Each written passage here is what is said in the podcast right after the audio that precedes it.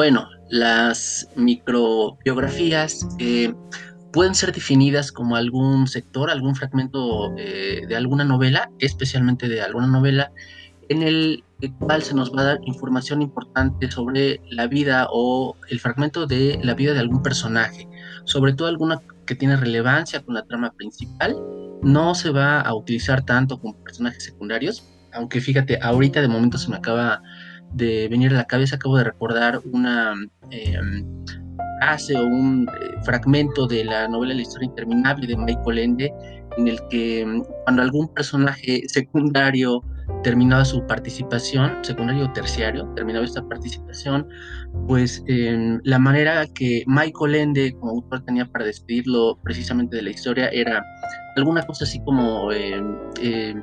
el personaje Tortuga tal, porque no recuerdo algún nombre específico en este momento, pero el personaje Tortuga ayudó a Bastián Baltasar Bux a encontrar el costal con las pepitas doradas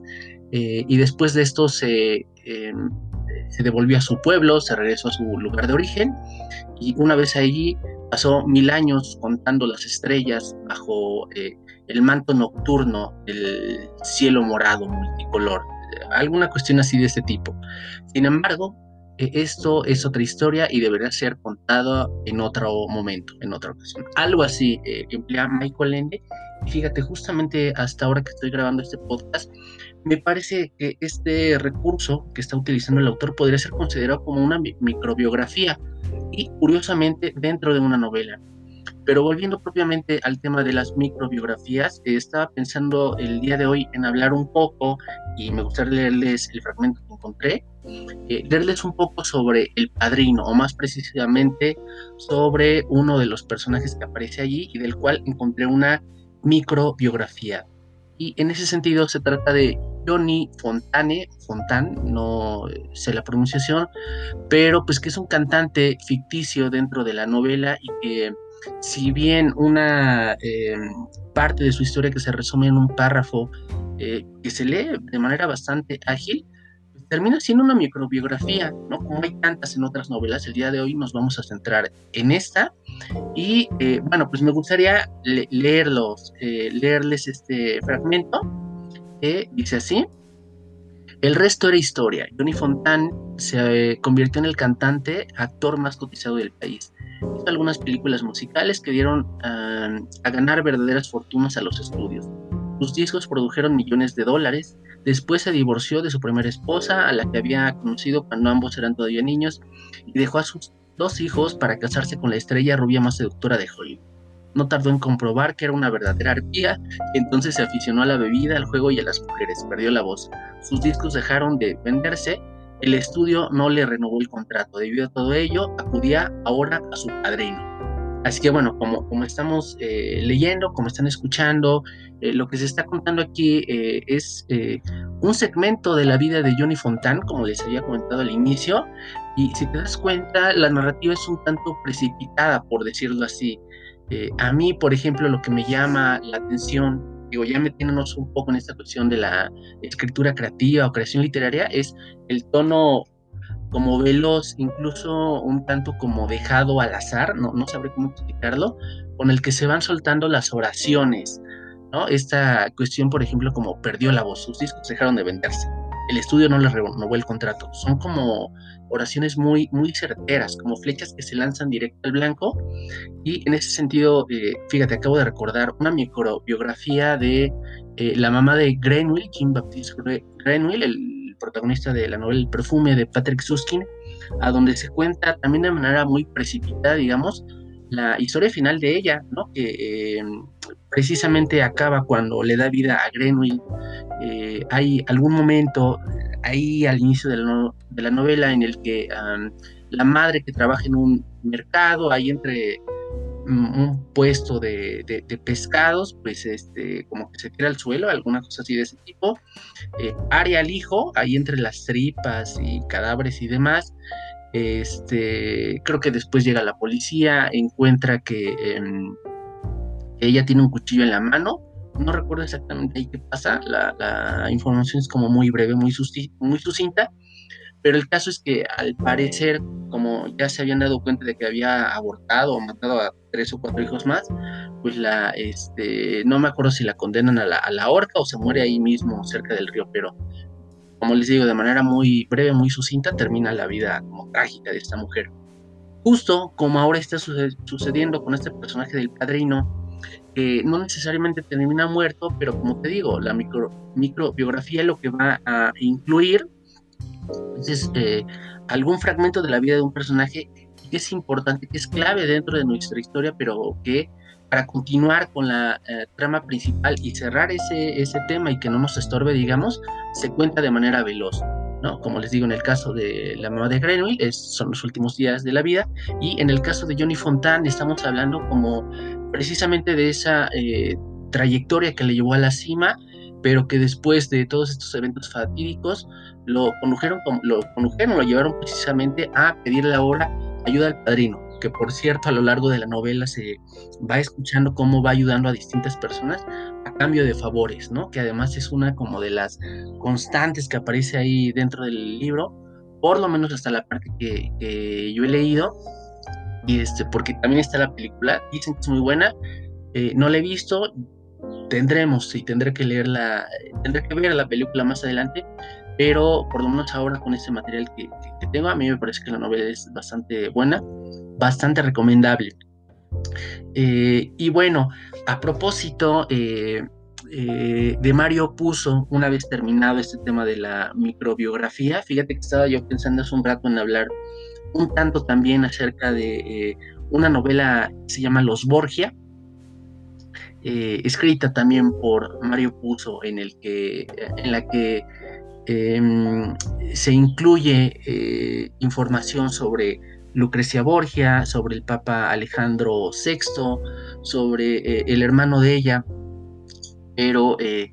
me parece que está bien que terminemos aquí con este tema de las microbiografías. Otro día hablaremos un tanto, más acerca de la novela eh, Los Borgia, te digo también de, Mario Puzo. Hablaremos quizás también un poco acerca de eh, los cómics de Alejandro Jodorowsky, donde se incluye esta parte seductora, perversa o incluso un tanto pornográfica, de la que se habla en la novela de Puzo, pero que Jodorowsky explora, explora aquí como de manera más eh, visual y con estos diálogos sustintos también, que son como la naturaleza del cómic.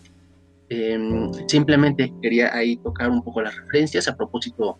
del autor de, de Puso, que escribe, como te digo, El Padrino, que em, dio también como entrada que se produjera la película. Em, y bueno, eh, eso es un poco sobre el autor, sobre algunas obras que están ahí rondando o alrededor de, de, lo que él escribió. Pero nada, espero que te haya gustado, que te haya servido sobre todo este recurso de la microbiografía, que por cierto es un tema propio, por lo menos yo le llamo así. Eh, no es que yo lo haya inventado particularmente como autor, pero sí como lector me gustaría, me gusta identificarlo porque te vas a dar cuenta en algunas otras novelas, como te comentaba, que cuando algún personaje em, es o se necesita, cuando es necesariamente que se resuma o se pase de manera rápida al al presente a condición de dar alguna información, se utiliza este recurso. ¿no? Eh, yo lo he visto, como te digo, eh, un tanto más en, novelas, en, El Perfume, como te digo, aquí mismo en El Padrino lo descubrí hoy, hoy en la mañana, me pareció como una idea muy interesante. Aparece también, por cierto, en, em, en el fragmento de Cien años de soledad, cuando Remedios la Bella, la Bella asciende al cielo, se cuenta así en también más o menos en una especie de, párrafo breve, cómo es que se va despidiendo ahí de algunas personas, agitando la mano, incluso que dice, dice ahí escribe García Márquez, alguna cosa así de ese tipo. Y, bueno, pues em, como, como escritor o como lector, pero especialmente como escritor, me gustaría, si tú quieres, si tú prefieres, que puedas ir identificando este recurso para que en algún momento, una vez que lo hayas asimilado, que lo hayas introyectado, como se dice en psicología, lo puedas utilizar como de manera eh, ¿no? De manera, sobre todo espontánea, como dentro de tu escritura, porque pienso que le puede dar agilidad a tu narrativa y sobre todo, como te digo, para no perderte dentro de la trama eh, central de, alguna novela. Eh, finalmente, añadir, para ya ir cerrando un poco el tema, que esta cuestión de la microbiografía puede seguramente utilizarse también en textos, como de momento no tengo algún ejemplo específico de, algún libro, pero eh, como por experiencia propia pensaba yo en la mañana, como dentro de mis escritos de manera particular, pero no te sugiero que me sigas como ejemplo, sino que más bien lo vayas buscando dentro de estas narrativas breves, lo que vas a encontrar es que estas microbiografías aparecen eh, obviamente entre comillas sintetizadas, es decir, como si estuviéramos hablando de algún rey, por ejemplo, el rey amarillo del... Eh, estoy inventando un poco, claro. El rey amarillo del reino de los eh, girasoles blancos, quien nació en un trono de plata, mandó llamar a sus ejércitos para combatir al monstruo eh, de las montañas. Si te das cuenta, en este cuento hipotético que estoy inventando, lo que aparece entre comas, es decir, como una acotación eh, cuando se menciona eh, que nació en un, eh, como habíamos dicho, en un sillón de plata o alguna cosa así de ese tipo, esa sería probablemente una microbiografía aplicada a la narrativa previa al cuento. ¿no? Seguramente tú podrás como practicarla dentro de tus creaciones, dentro de tu escritura, sobre todo,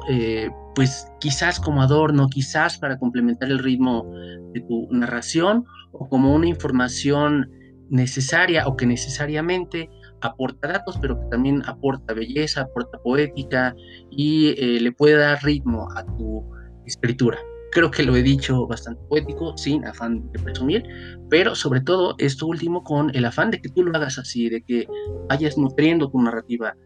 de la poética, de la belleza, del ritmo, que son eh, algunos de los elementos que le dan belleza, que le dan eh, solidez a nuestras creaciones. Así que bueno, eh, pues espero, como te digo, que te haya servido y que más allá de que lo utilices y lo identifiques en la narrativa amplia de largo aliento, como es la novela, o en la narrativa de corto aliento, que es el relato o el cuento, digamos, eh, lo puedas identificar, aplicar a tu escrito en particular y que a partir de ahí, bueno, pues nada, sigas aprendiendo, escribiendo y sobre todo disfrutando de la literatura. Nos eh, dejaremos eso hasta aquí y nos estaremos viendo en un episodio nuevo en algunos días más.